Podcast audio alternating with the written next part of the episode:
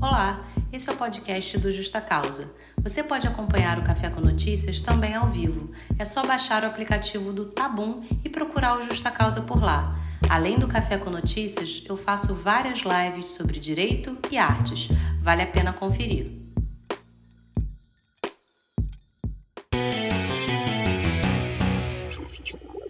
Sejam bem-vindos ao nosso Café com Notícias.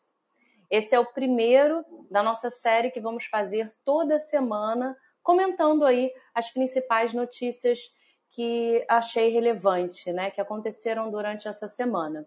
Então, convido vocês a sempre participarem desse meu quadro, né? Não necessariamente será aquela notícia que teve grande projeção na grande mídia, como a gente fala, né? Mas são notícias que merecem destaques e a gente vai comentar sobre elas por aqui, beleza? Então vamos lá.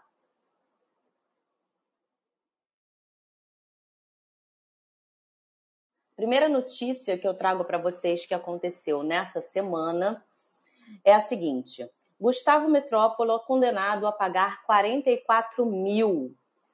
E aí, quando eu fui ver qual era o caso, eu imediatamente me lembrei é, foi um caso que aconteceu em 2018 de um então estudante da FGV, da Fundação Getúlio Vargas. Ele estudava lá e ele colocou num grupo de WhatsApp a seguinte mensagem: Achei esse escravo aqui no fumódromo. Quem for o dono, avisa. Obviamente, quando você coloca qualquer tipo de informação em um grupo de WhatsApp, você não tem mais controle do que, que vai acontecer. Então, é óbvio que você tem que ter toda a responsabilidade quando você coloca alguma informação ali, coloca o seu comentário, coloca as suas considerações.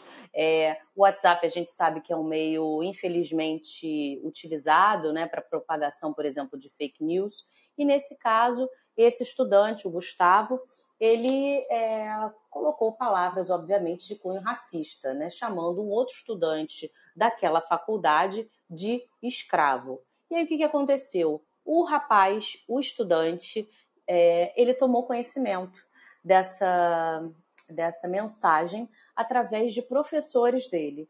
E, obviamente, ele foi à delegacia e fez o registro de ocorrência.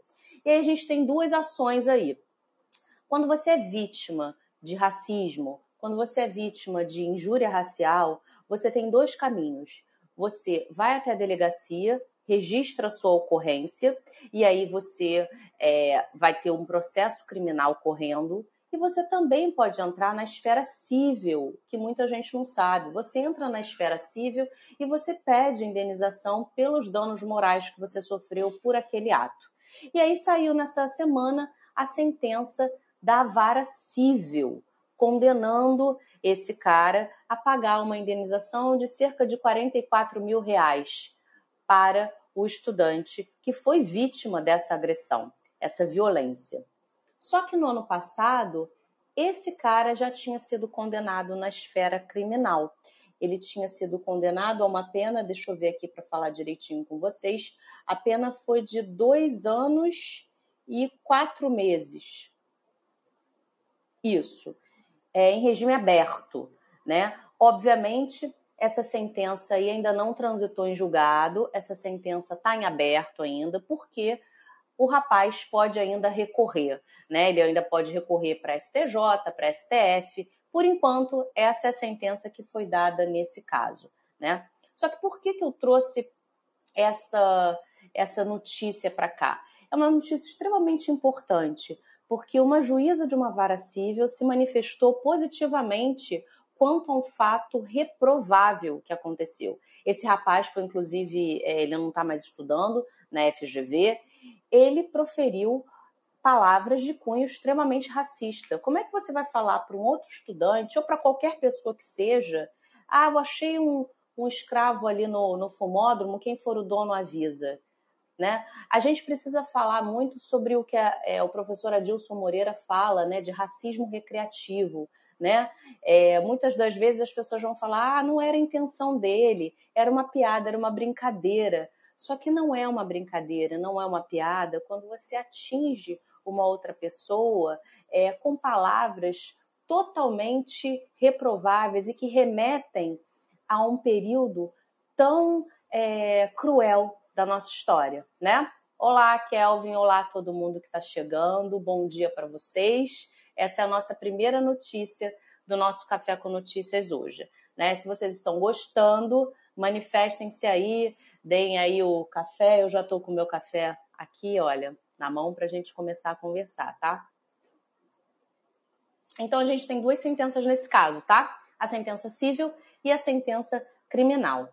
Essa não foi a primeira vez que aconteceu isso, né? Eu trago um outro exemplo aqui que eu acho muito importante, não diretamente de WhatsApp, mas é, de uma notícia que foi vinculada num grupo de Facebook com 54 mil pessoas ali, um rapaz que se chama Augusto Rosa, ele também é estudante, um jovem negro de 20 anos. O que, que aconteceu com ele? Ele teve vinculado ali naquele grupo de WhatsApp a sua foto com uma legenda dizendo: Olha, teve um furto de celulares aqui na loja tal, em Contagem, Minas Gerais. E botam a foto desse rapaz.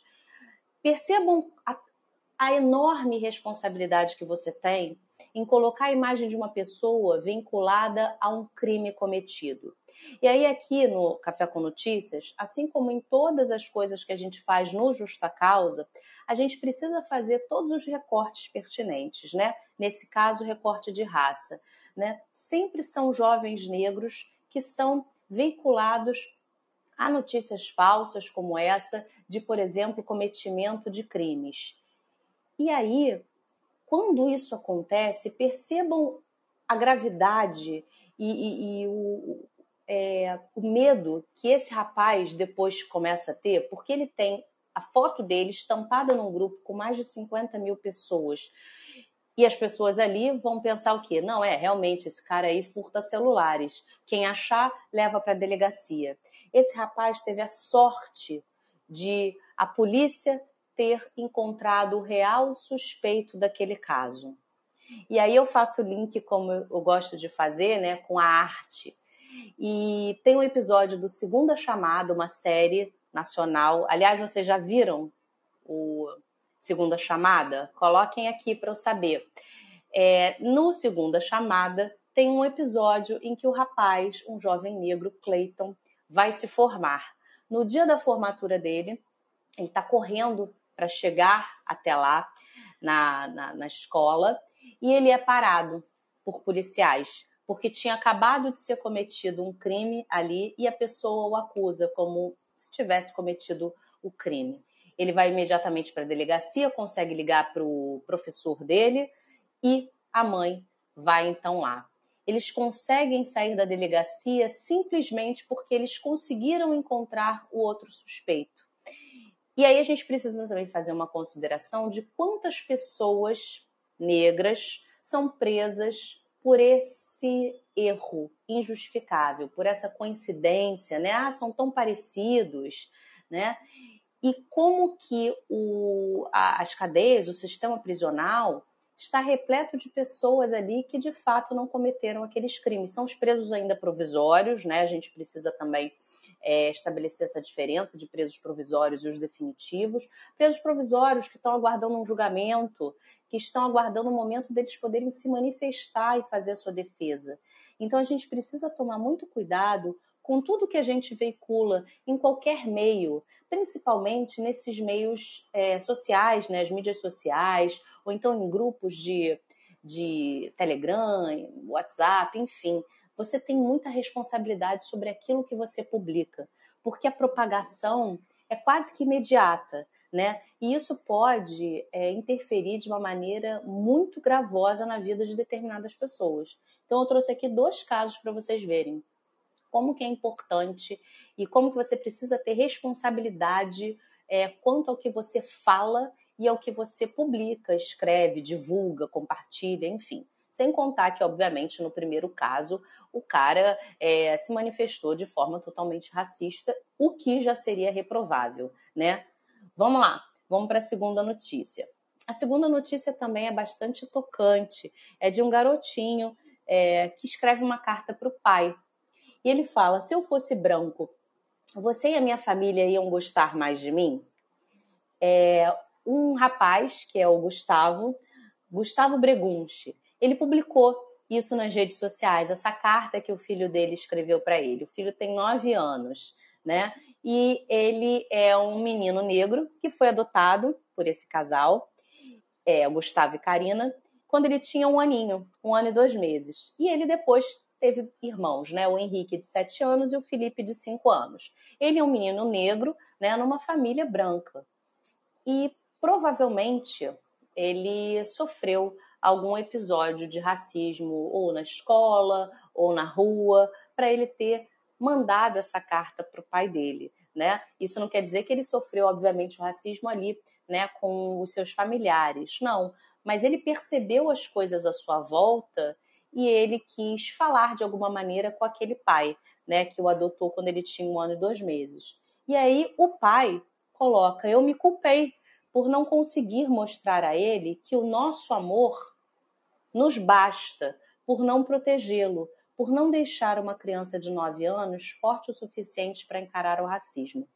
O fato é que quando a gente tem realmente uma família interracial, né, composta por pessoas negras e brancas, a gente precisa é, trabalhar naquela criança desde cedo, infelizmente, episódios que possivelmente irão acontecer na vida dela, né? Então, por exemplo, uma criança de 5 anos que tem um cabelo black, quando vai para o colégio, se sofrer algum racismo, você precisa trabalhar aquela autoestima daquela criança.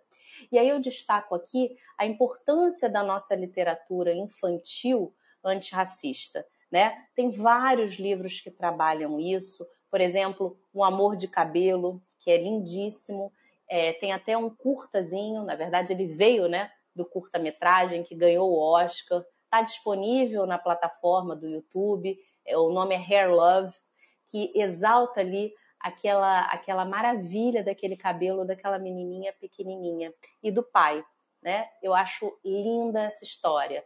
Tem o Pequeno Príncipe Preto do Rodrigo França, tem Soui, que é lindo também. Então a gente precisa inserir a literatura antirracista para as crianças desde cedo. E eu falo isso não só para crianças negras, para crianças brancas também. É óbvio, né? A gente tem que fazer uma sociedade de fato funcionar da maneira pela qual a gente deseja, né? Então, se a gente deseja uma sociedade inclusiva, com representatividade, sem qualquer tipo de discriminação, preconceito, racismo, a gente precisa já desde cedo trabalhar nas crianças como um todo essas essas lutas, né? Essas pautas que a gente ainda tem, tá? Quando eu li essa matéria desse menininho é, que falou isso com o pai, né? Poxa, se eu fosse uma criança branca, você ia gostar mais de mim? Eu me lembrei de imediato da série This Is Us. Vocês já assistiram This Is Us? Na série This Is Us, que é uma das que eu mais gosto, eu acho maravilhosa. Vale muito a pena, é linda. Tá na sexta temporada e é a última temporada, né, dessa série. E você tem justamente essa questão. Você tem a questão de um casal branco que estava esperando três filhos, né? A menina estava grávida de trigêmeos. Um deles morre e no mesmo dia ali do parto, do nascimento daqueles dois filhos, é, um rapaz chega, né, com um bebê negro no hospital. E eles acabam adotando aquele bebê negro também. A partir daí, dessa, é, desse acontecimento, você vê inúmeros fatos que acontecem na vida daquele menininho negro, né? E que a família branca, nesse caso, né, precisa é, ter consciência das coisas que acontecem com aquele menino, né? Porque a gente pensa que só dar o amor ali na nossa casa é o suficiente, mas não é. A gente prepara o nosso filho, a nossa filha, para o mundo também, para as coisas que estão acontecendo. Então, colocá-lo ele é, privado ou, ou totalmente alheio a questões que envolvam o letramento racial não vai protegê-lo de forma alguma. E muito pelo contrário, né? Se você tem uma família interracial composta por pessoas brancas e negras, você precisa inserir no dia a dia elementos também daquela cultura, né? Da cultura negra, porque a gente precisa também entender é, que o eurocentrismo é algo que veio de uma maneira, é, eu diria até é, como se fosse um vírus, né? Como se a gente pensasse que aquilo ali, né, fosse o, o, o correto, né? E todas as outras culturas que a gente tem fossem um, de uma certa forma secundárias, né? Ou invisíveis, como se elas não existissem, né? E a gente vê isso nos livros de ensino, enfim.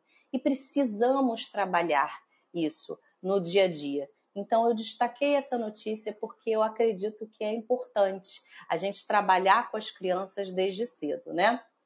A terceira notícia da semana foi uma denúncia já feita pelo Ministério Público do Ceará.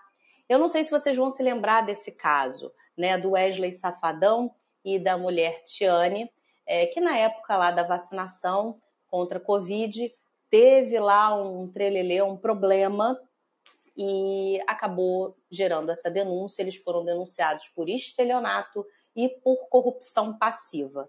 Vamos entender o caso? É, a Tiane, ela estava na faixa, ela ela estava na faixa etária, não estava na faixa etária da vacinação para Covid, né? A gente teve lá aquelas faixas etárias, cada pessoa poderia se vacinar quando chegasse naquela idade designada pelo estado ao qual ela reside e ela não estava, né? E ela alegou na época que ela tomou a dose da xepa. Isso realmente aconteceu em alguns casos, né? As pessoas iam nos postos de saúde, se sobrasse a dose, né, e não tivesse ninguém naquela faixa etária para ser vacinado, não teria problema nenhum, a pessoa já tomava aquela dose da xepa. Só que a prefeitura desmentiu essa alegação dela. É, a prefeitura falou: não, ela não tomou essa dose da xepa. Ela de fato furou a fila, né? E o que, que aconteceu com Wesley Safadão? Ele é, teria mudado o local de vacinação. Ele teria é, ido. É, é era para um, era um lugar no Ceará, né? E ele acabou tomando em outro lugar. Por quê? Porque a gente sabe que nos estados, né, estavam vacinando com diferentes, né, vacinas. Então a gente tinha AstraZeneca, Coronavac, Janssen, enfim. Ele escolheu a vacina. Ele escolheu um outro lugar para se vacinar porque ele queria ser vacinado com a vacina Janssen, no caso. Porque na época era a que era considerada ok para você poder viajar para os Estados Unidos. Ele tinha um show para fazer lá nos Estados Unidos. Então ele acabou virando aquele que a gente chama de sommelier de vacinas, né? Ele escolheu ali aquele que queria tomar. E você também não pode fazer isso, né? Então a gente teve duas situações aí que vão totalmente de encontro ao que é o regulamentado, a legalidade do negócio, né? Então a gente teve realmente um estelionato e uma corrupção passiva aí que está sendo investigada pelo Ministério Público. E aí o que, que acontece? O Ministério Público ele ofereceu uma proposta de acordo de não persecução penal, né? que, que é isso? Né? Eu vou falar assim bem rápido, porque a gente vai aprender sobre isso num Descomplica. Mas é basicamente o seguinte: olha, vamos acabar com isso? É, eu não, não vou denunciar, não vou fazer nada. Vocês pagam o valor X, né? E tá tudo certo. O acordo de não persecução penal ele veio com um pacote anticrime, é uma novidade aí no direito penal. E aí o valor seria de cerca de 430 mil para o Wesley Safadão pagar e cerca de 360 salários mínimos para a mulher pagar. Eles não aceitaram, eles falaram: não, não quero esse acordo. Quando a pessoa não aceita, o processo continua, vai seguir. Tá? Basicamente é isso o acordo de não persecução penal. A gente vai aprender um pouquinho depois. Mas aí a notícia, a situação está nesse pé então, tá? Eles não aceitaram esse acordo, então o processo vai continuar. Vamos ver o que, que vai ser decidido, né? Pelo juiz ou pela juíza do caso, tá?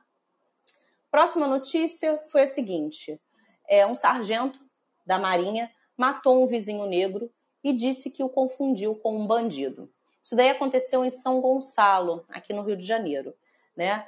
É, no dia 2 de fevereiro, o sargento da Marinha Aurélio Alves Bezerra atirou contra o vizinho ao confundi-lo com um ladrão. Aqui a gente já precisa fazer diversos recortes raciais porque é importante, né? Quantas pessoas você conhece que foram assassinadas por serem confundidas com bandido? Quantas pessoas brancas você conhece, né?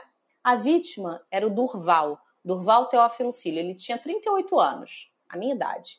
Ele voltava do trabalho e ele foi atingido com três tiros na barriga. A ironia do caso é que ele tinha se mudado para esse condomínio justamente porque ele queria mais segurança para ele e para a família. E ele foi assassinado pelo vizinho. A mulher dele, é, ela não tem dúvidas de que se trata de um caso de racismo, né? Viu um preto, confundiu com um ladrão, com um bandido, né? A gente precisa pensar nisso. E ela falou também que é, o Durval chegou a falar: Olha, eu sou morador daqui, tá? eu moro aqui. Mas mesmo assim, ele foi assassinado. Né? Mais uma notícia, mais um corpo negro que foi morto. Né? A gente pode lembrar, infelizmente, inúmeros casos que aconteceram, né? Do rapaz que estava com um guarda-chuva e que foi também alvejado, de um rapaz que estava com uma ferramenta e que foi confundida por um fuzil, né, com, por um membro da polícia quando foi fazer uma incursão em uma comunidade. Então, como é que isso acontece, né? Por que, que só essas pessoas, esses corpos, são confundidos? Né? A gente precisa compreender como é que funciona o Brasil desde os tempos da colônia. Né? Infelizmente, muita coisa ainda não mudou. Né? As questões raciais, né, a gente vive aqui no Brasil o mito ainda da democracia racial, de que não tem racismo no Brasil, de que aqui a gente é um país miscigenado, não tem nenhum problema quanto a isso. Eu já trouxe para vocês várias notícias aqui que é, contra-argumentam isso, né? Que na verdade a gente tem uma falácia quando fala em democracia racial aqui, né? Tá gostando do conteúdo? Então siga o Justa Causa em todas as mídias sociais. Aproveita e conheça o nosso trabalho no Clube Direito e Arte, em que a gente trabalha livros de ficção todo mês e assiste a um filme sempre debatendo. Tem também o grupo de estudos, pensando questões de raça e gênero. Todo mês você vai estudar comigo um livro de não ficção de autores e autoras importantíssimos dessa área. Para finalizar, você também pode ser um padrinho ou madrinha do Justa Causa. Vai lá na plataforma do Apoia-se e contribua com o valor mínimo de R$ reais. O próximo caso é um outro caso que, na verdade, vem para corroborar com o que eu estou falando para vocês. É o do Moise, né? Um rapaz de Congo, né, que estava morando aqui no Brasil, com passaporte, tudo certinho, e ainda que não tivesse, nada se justifica, né? Ele foi brutalmente assassinado a pauladas em um quiosque na Barra da Tijuca, aqui no Rio de Janeiro. Vocês viram esse caso? Esse caso tomou uma repercussão enorme depois que as redes sociais começaram a divulgar, né? E o que, que aconteceu? Ele era um jovem negro, trabalhava nesse quiosque na Barra chamado Tropicália, na orla da Barra da Tijuca, e ele foi lá exigir os seus direitos, somente isso. Ele trabalhou, ele tinha duas diárias em atraso, ou seja, duas diárias que não foram pagas pelo empregador ele foi lá pegar o dinheiro. Isso. Às dez e pouco da noite, ele foi assassinado a pauladas por cinco pessoas ali naquele quiosque. Imediatamente, quando eu vi aquela notícia e eu vi que se tratava de um homem negro, eu já entendi o que tinha acontecido, né?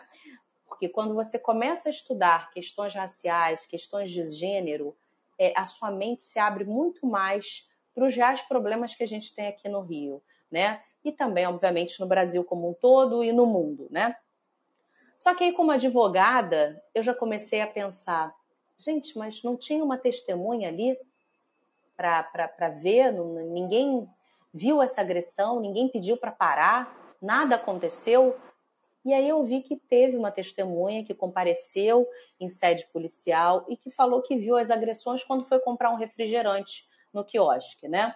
porque era uma hora é, em que a praia ainda está movimentada, tem gente fazendo exercícios físicos né, na, na orla, né, eram dez e pouco da noite. E aí ela falou que ela viu. Ela foi comprar o refrigerante, viu as agressões. A funcionária, segundo ela, estava nervosa porque já tinha pedido para pararem aquelas agressões, mas os homens continuaram. e é, chegou a pedir auxílio da guarda municipal, segundo ela. Mas ela disse que os dois guardas municipais não foram até o local, né? A guarda municipal é, é, contesta isso, diz que não teve nenhum registro lá. Fato é que esse rapaz foi assassinado. Hoje, inclusive, está tendo manifestação lá naquele quiosque. É, e que a gente pensa, né? Mais uma pessoa que foi assassinada cruelmente, covardemente, aos olhos de todo mundo que ali passava. Eram dez e pouco da noite, num quiosque onde pessoas vão, compram, consomem alimentos, bebida, enfim, e ninguém fez nada, né? Os homens só pararam quando o rapaz já estava sem vida. Qual seria a razão para você matar alguém a pauladas? Eu, eu não consigo conceber isso para um rapaz que estava ali exercendo seu direito, que queria o seu pagamento. Né? E ainda que não fosse esse o motivo, né? É, o advogado de defesa de um dos réus chega a dizer que, ah, olha, é possível que ele estivesse alcoolizado, algo do tipo. Nada justifica. Ainda que fosse um homem alcoolizado, justificaria essa agressão apaulada de cinco homens? Não justificaria. Quantos homens brancos chegam em quiosques alcoolizados, inconvenientes, em cima das mulheres, em cima de todo mundo e não é morto a pauladas? Né? Então, a gente precisa, novamente, é o que eu falo, trabalhar essa questão dos recortes de raça, para conseguir compreender que as coisas são muito diferentes do que são alegadas, né? Uma outra notícia aqui para vocês compreenderem como é que o mundo com, é, funciona e como ele não deveria ser é assim. Olha a notícia. Trafigata sofre tentativa de assassinato e escapa de 20 tiros em Curitiba. Quando eu vi essa palavra aí, trafigata, a gente já pode trabalhar com as questões de raça e gênero aqui, né? Por quê? Eu nunca tinha visto isso, né? Eu comecei a ver esse caso aí dessa moça no ano passado. Ela começou a ser chamada de trafigata, trafigata. Quando eu fui olhar a imagem, eu já sabia. Era a imagem do padrão que a gente tem, né? De beleza ainda por aqui, né? Era uma jovem branca, com os cabelos lisos, compridos, né, cabelos loiros. E aí as pessoas pensam, nossa, né, mas é uma traficante? Como é que pode, né, acontecer isso? Uma mulher tão bonita assim, traficante. Então ela foi logo recebendo o nome de traficata. Veja o estereótipo que a gente já cria de um traficante. E aí eu faço um exercício até aqui com vocês, né? Quando vocês pensam em traficante, qual é a primeira imagem que vocês veem à cabeça?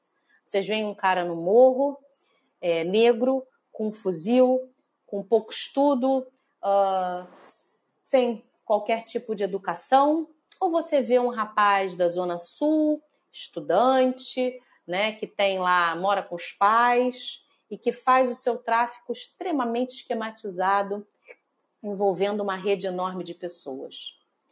Como que a mídia retrata esses dois? Porque os dois são traficantes o traficante que está lá no morro e o traficante que está no asfalto.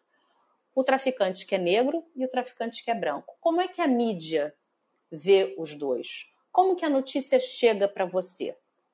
Um é suspeito, um é estudante e o outro já leva a alcunha, já leva o estereótipo de traficante. Traficante é preso no Morro X. O outro é estudante de direito que mora na Barra, é suspeito de tráfico. Percebam? Percebam essas sutilezas que a própria grande mídia incute a você?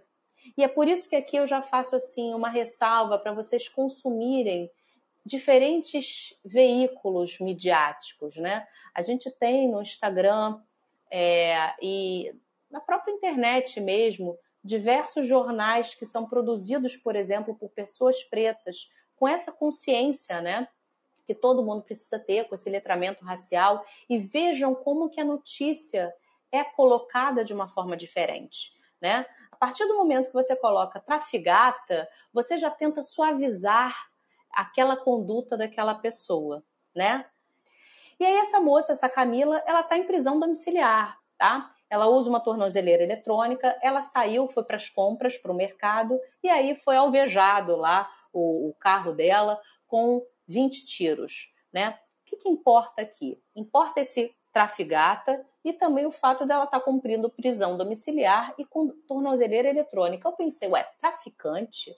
Já em prisão domiciliar? Porque ela foi presa preventivamente em dezembro, né? E ela tem a ela imputadas as seguintes condutas: associação ao tráfico, lavagem de dinheiro e formação de organização criminosa. E aí eu penso para vocês, quantas pessoas negras que são presas preventivamente por associação ao tráfico, lavagem, enfim, que tem esse benefício da prisão domiciliar, né? A gente precisa pensar nisso. E aí vão até falar, ah, mas Roberta, a gente está em tempo de pandemia, muitas prisões domiciliar foram concedidas. Sim, mas quantas pessoas negras, por esse mesmo crime praticado, supostamente praticado por ela, estão em prisão domiciliar por conta dessa pandemia que a gente vive? A gente tem, inegavelmente, esse recorte. Né? A gente tem um país racista que faz diferenças na polícia, que faz diferenças quando chega no sistema judiciário e na vida como um todo, né? Vamos para um próxima, para uma próxima notícia. A próxima é de uma atriz, Beatriz Coelho, que fez um topless na praia e foi levada para a delegacia, né? É, a gente precisa saber que no Código Penal, nosso Código Penal é muito antigo, né? Ele, a parte geral dele é de 1940. E a parte especial, que é onde tem os nossos crimes, desde o artigo 121 de homicídio até o final, a parte especial, é de 1984. E lá a gente tem um crime que é o crime de ato obsceno. Ela supostamente teria praticado um ato obsceno ao tirar, né, ao ficar sem a parte de cima numa praia, né? O problema que a gente tem é que é, os conceitos mudam ao longo do tempo. Né? O que, que seria um ato obsceno? No Código Penal não tem, está em aberto. Então, deixa margem para policiais interpretarem de um jeito, é, judiciário interpretarem de outro, a gente, né, como cidadão, interpretar de outro. Que ato obsceno para mim pode não ser para você e vice-versa. O fato é que ela foi levada para a delegacia por esse crime, por essa, por essa suposta prática de crime. Só que o que me mais choca é o fato de como essa mulher foi tratada. Né? Se você olhar é, a foto dela na delegacia, ela está com é, tornoze é, o tornozelo é, algemado.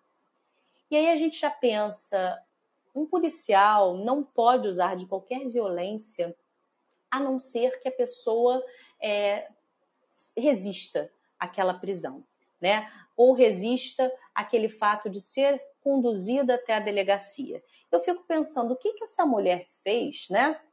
Para ela ter sido algemada, né? E amarrada ali naquela delegacia por ter ficado sem a parte de cima numa praia, né? Isso é um total absurdo. E aí, nas palavras mesmo da atriz, da Beatriz Coelho, ela fala: o mais irônico é que no meu lado na delegacia tinha um homem aguardando sem camisa. Nem na delegacia um homem precisa estar vestido. Né? E isso, obviamente, é um fato. Né? Os homens entram sem camisa em todos os lugares né, públicos e a gente não sexualiza aquele corpo. Né? E o corpo da mulher sempre foi sexualizado, sempre foi erotizado, né? Eu não me imagino, por exemplo, andando pela rua sem camisa. Por quê? Porque eu sei que primeiro eu posso ser enquadrada pelo crime de ato obsceno, coisa que um homem não é, né? O homem está sem camisa, está com o peito à mostra e nada acontece. É... E segundo, porque eu vou inegavelmente sofrer assédios ao longo da minha caminhada, né? Eu não me sentiria segura ao fazer isso? Por que, que a gente tem diferentes tipos de tratamento para uma mesma situação? Essa é, esse é o questionamento que eu quero deixar aqui para vocês, né? Já que a gente está em constante mudança aqui na sociedade, por que, que um homem e uma mulher vão ter diferentes tratamentos se praticam o mesmo fato, né? Vamos para o próximo. A próxima notícia é uma notícia engraçada. Eu não parei de rir quando eu vi. É, a gente está tendo, por conta da pandemia, sessões online de julgamentos, né? Então, quando, por exemplo, você tem um recurso que vai ser julgado pelo tribunal, ele é feito de forma virtual. Você tem acesso a ele, né? Normalmente é feito pelas plataformas Zoom, enfim. E você vê os desembargadores ali dando o seu voto, né? Os advogados fazendo a sua sustentação oral, enfim. Tudo para respeitar os protocolos de segurança. Só que aí tem um desembargador do Tribunal de Justiça do Amazonas que colocou atrás dele uma espécie de biblioteca fake, né? E aí isso daí acontece muito, né? As pessoas usam aquele chroma key e ele colocou atrás dele uma, uma biblioteca de mentira, uma biblioteca fake, né? E eu achei isso muito engraçado, porque a gente só viu o que era, porque ele foi chegar para trás com a cadeira dele, bateu naquele fundo falso e o fundo caiu. Esse vídeo está disponível aí na, na internet para vocês verem. É extremamente engraçado, porque aí ele não sabe o que ele faz, ele levanta, ele ajeita de novo. A outra desembargadora finge que nada aconteceu e continua lá o voto, enfim. Só que aí a gente precisa pensar em tanta coisa, né? É, poxa, por que, que esse cara, esse desembargador, colocou esse fundo falso de, de biblioteca atrás? Não é o primeiro que eu vejo. Colocar esse fundo falso atrás de biblioteca, né? E aí é aquela coisa, né, que as pessoas precisam parecer que são, né? Eu me lembrei imediato do conto do Machado de Assis, Teoria do Medalhão, né? Não basta você ser, você tem que parecer que é é muito diferente. As pessoas vão te respeitar se você tiver uma biblioteca maravilhosa aqui atrás.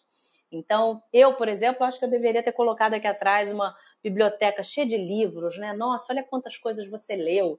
E as pessoas se esquecem do ser, né? Muitas das vezes você não tem essa biblioteca na sua casa, mas você já leu pra caramba. Você leu livros da biblioteca, é, municipal, você lê livros emprestado, você está lendo os seus livros técnicos, só que as pessoas precisam mostrar para outra o que elas têm, né? Como se isso fosse uma carteirinha, né? Uma, uma validação do quão competente, culto, intelectual você é, que é uma verdadeira besteira, né? Mas eu achei uma, uma notícia interessante para trazer. Vamos agora para o entretenimento. Entretenimento. Primeira notícia, chegou, né? As bancas aí, a edição de fevereiro da revista Piauí. Eu destaco a edição de fevereiro porque ela traz na capa uma arte belíssima com Elza Soares e no black de Elza Soares tem diversas personalidades importantíssimas da história, diversas personalidades negras. Então a gente tem Lázaro Ramos, Neuza Santos Souza, enfim, é, é muita gente que eu não vou ter como mencionar aqui, mas várias delas estarão presentes no nosso quadro Bora Conhecer? Histórias de quem fez história, tá? Eu já fiz o Bora Conhecer do Luiz Gama. Aliás, convido vocês a irem lá no podcast do Justa Causa, porque ele vai estar amanhã disponível para vocês conhecerem Luiz Gama. E eu vou continuar fazendo essa série é muito importante a gente conhecer a história de quem fez história. Então, achei uma arte belíssima. Elza Soares teve uma vida incrível, foi uma grande mulher. É, e as pessoas que estão ali também retratadas no black dela são incríveis, né? Por exemplo, Abdias Nascimento. A gente precisa conhecer quem foram esses homens e mulheres, né, que fizeram a nossa história. A outra notícia que eu deixo aqui é a do Will Smith, Will Smith, que é um ator que eu gosto muito, adoro. Não sei se vocês gostam também, falem aí. Ele foi indicado ao prêmio mais importante britânico, que é o BAFTA, pela é, atuação no filme King Richard. Esse filme conta a história do Richard, pai da Serena e da Venus Williams, né, as duas tenistas, que são as mais conhecidas, renomadas, enfim tem uma carreira aí brilhante, e aí conta como que era a relação da família dele, como é que ele era como treinador, o quanto que ele lutou para aquelas meninas é, conseguirem jogar tênis, que não é um esporte é, barato, principalmente para pessoas que são da classe mais baixa, né? Como que elas conseguiram chegar lá, né? É, eu gostei muito da interpretação do Will Smith. Inclusive, ele ganhou o Golden Globe e ele está sendo cotado para o Oscar, né, de melhor ator. Não é a primeira vez, né, que o Will Smith está aí bombando nas suas interpretações, atuações. Em 2002 ele foi indicado ao Oscar por Ali e em 2007 foi indicado por A Procura da Felicidade. É, são filmes assim maravilhosos. O Will Smith ele consegue transitar da comédia ao drama com uma facilidade que eu acho impressionante. Eu gosto muito dele como ator, inclusive tem aqui, olha, deixa eu mostrar para vocês o livro, né? A biografia dele, olha, Will, que eu quero ler. Acabei de, de ganhar. Então, fica aqui também uma indicação literária. Para finalizar o nosso café com notícias dessa semana, eu vou falar sobre três datas importantes. Eu sempre vou trazer aqui datas importantes que a gente precisa conhecer da semana, tá? A primeira é dia 2 de fevereiro, né? Dia de Iemanjá. Por que, que eu falo isso? Porque num país que respira a intolerância religiosa e que propaga o racismo religioso, é importante que a gente fale sobre datas que são importantes para religiões de matriz africana, né? É, quando a gente fala de Iemanjá, né, que é um orixá extremamente é, importante para essas religiões, é, muitas pessoas, na sua ignorância, pensam só né, no dia de Ano Novo para jogar flores para Iemanjá, enfim, né? E no decorrer do ano praticam aí os seus atos de racismo religioso. Então, acho importante a gente trazer isso, né? Trazer o dia dela aqui. Diversas canções foram feitas em homenagem a ela. É, a gente tem uma cantada na voz de Maria Bethânia, muito bonita, outra na voz de Emicida. Então, a gente tem uma cultura que, que respira conhecimento, informação, amor, né? Só que em contrapartida a gente tem uma sociedade que não tolera, não respeita. Então a gente precisa divulgar de fato isso, né? A outra data importante, 4 de fevereiro. No dia 4 de fevereiro nascia Rosa Parks, que foi uma ativista muito importante na época dos movimentos pelos direitos civis. A gente tinha nos Estados Unidos uma época de segregação, as leis de Jim Crow imperavam lá, e essa mulher negra, num período em que pessoas negras só podiam se sentar atrás, nos bancos de trás do ônibus, ela se sentou à frente dos, nos bancos, contestou aquele sistema segregacionista e fez história. Então, 4 de fevereiro era o dia de Rosa Parks. E eu termino os dias assim é, importantes, as datas importantes da semana, com 1 de fevereiro. 1 de fevereiro foi dia de Lélia Gonzalez. Lélia Gonzalez foi uma mulher extremamente importante para a nossa história. E eu convido vocês a conhecerem a história de Lélia Gonzalez no nosso quadro Bora Conhecer Histórias de Quem Fez História. Se você gosta do conteúdo do Justa Causa, siga a gente nas redes sociais, Instagram, Facebook, YouTube e o nosso podcast, que é feito com todo carinho para vocês, sempre trazendo direito de forma descomplicada e trazendo arte. Só assim a gente vai conseguir compreender e ampliar os nossos conhecimentos. Esse foi o nosso primeiro Café com Notícias. Eu agradeço muito aí a audiência de vocês. A gente vai fazer toda semana um Café com Notícias com as principais notícias da semana que eu considero relevantes mencionar, sempre abordando esses recortes, né, de raça, gênero, tá bom? Muito obrigada pelo, por vocês estarem aqui. Muito obrigada para você que assistiu até o final. Ativa o sininho porque você vai receber todas as notificações de quando tiver um episódio novo por aqui pelo Justa Causa. Até lá!